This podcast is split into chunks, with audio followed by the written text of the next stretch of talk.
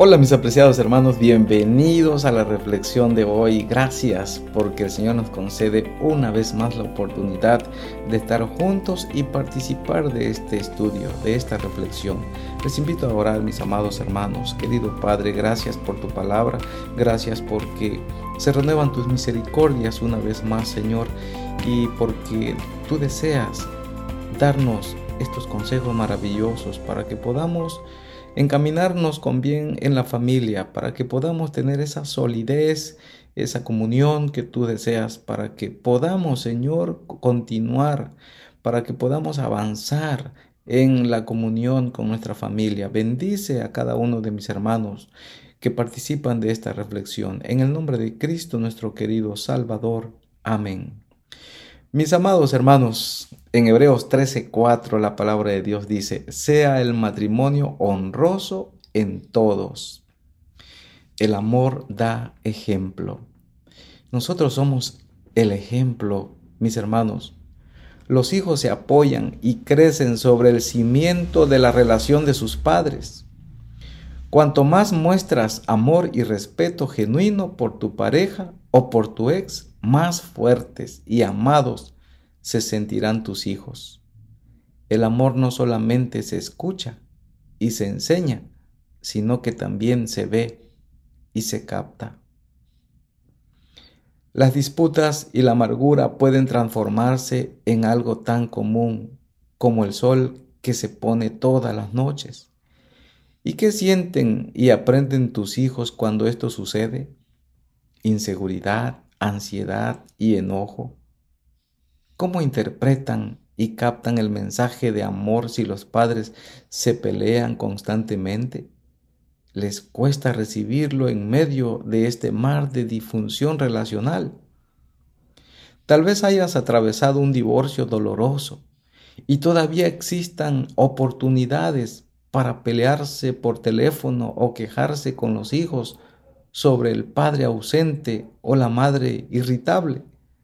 Pero ¿qué clase de confusión crea esto en el corazón de un niño?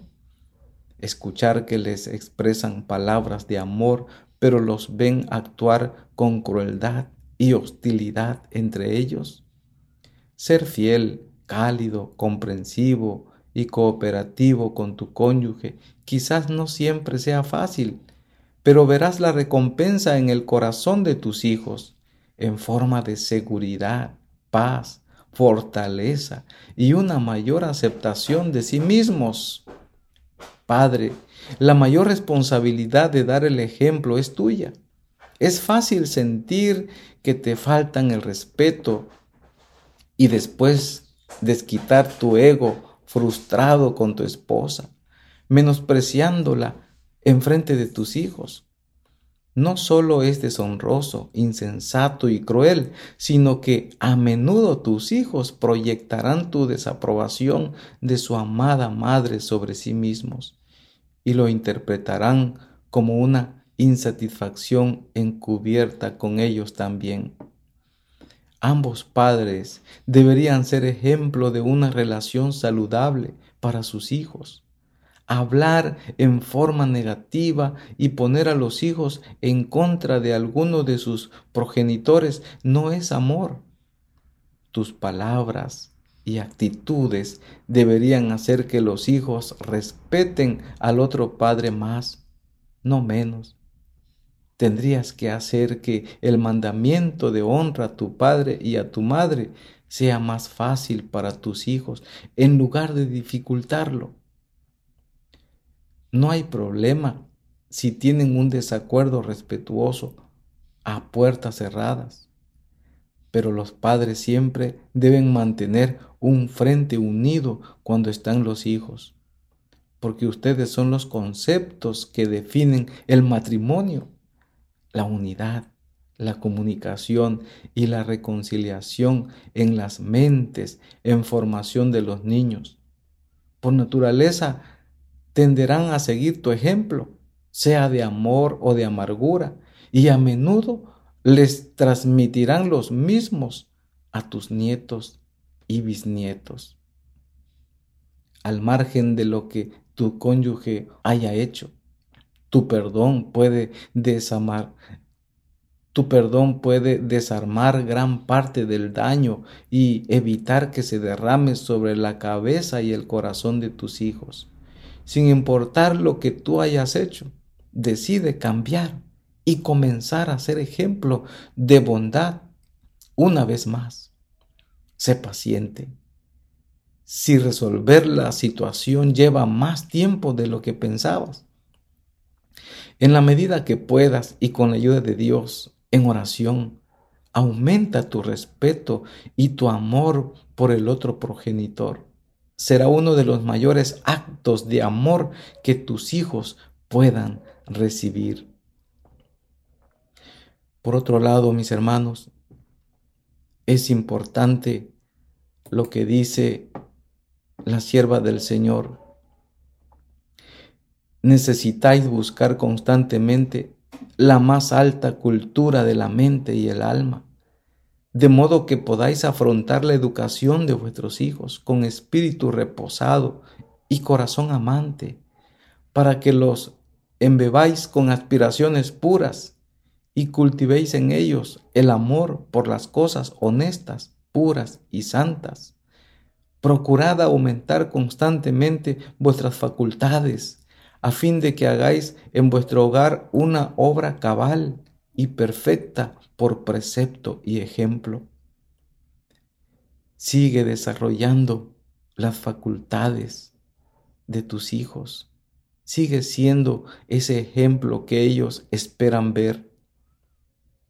Porque Proverbios 2.6 dice, porque Jehová da la sabiduría y de su boca viene el conocimiento y la inteligencia. Y la hermana Elena de Huay sigue diciendo, no debe seguir sus propias inclinaciones. Debe tener mucho cuidado en establecer el ejemplo correcto en todas las cosas. No se quede inactiva. Era el consejo de la hermana Elena de Huay a una madre. No se quede inactiva. Despierte sus energías adormecidas lleve a cabo los deberes esenciales, estudie la manera de realizar con vivacidad los deberes de la vida doméstica, que son sencillos, no interesantes, sino muy necesarios. El ejemplo en el desarrollo de las facultades física, mental y espiritual de los padres hacia los hijos es muy importante. Los padres aún no comprenden, dice ella, el asombroso poder de la cultura cristiana. Hay minas de verdad que deben trabajarse, pero que han sido extrañadamente descuidadas. Minas de verdades que deben trabajarse. Esas minas que han sido descuidadas.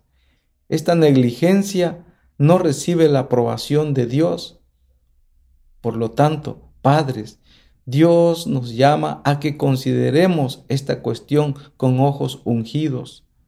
Solo, dice, habéis raspado la superficie, reasumid la obra que habéis descuidado durante tanto tiempo, que Dios colaborará con vosotros.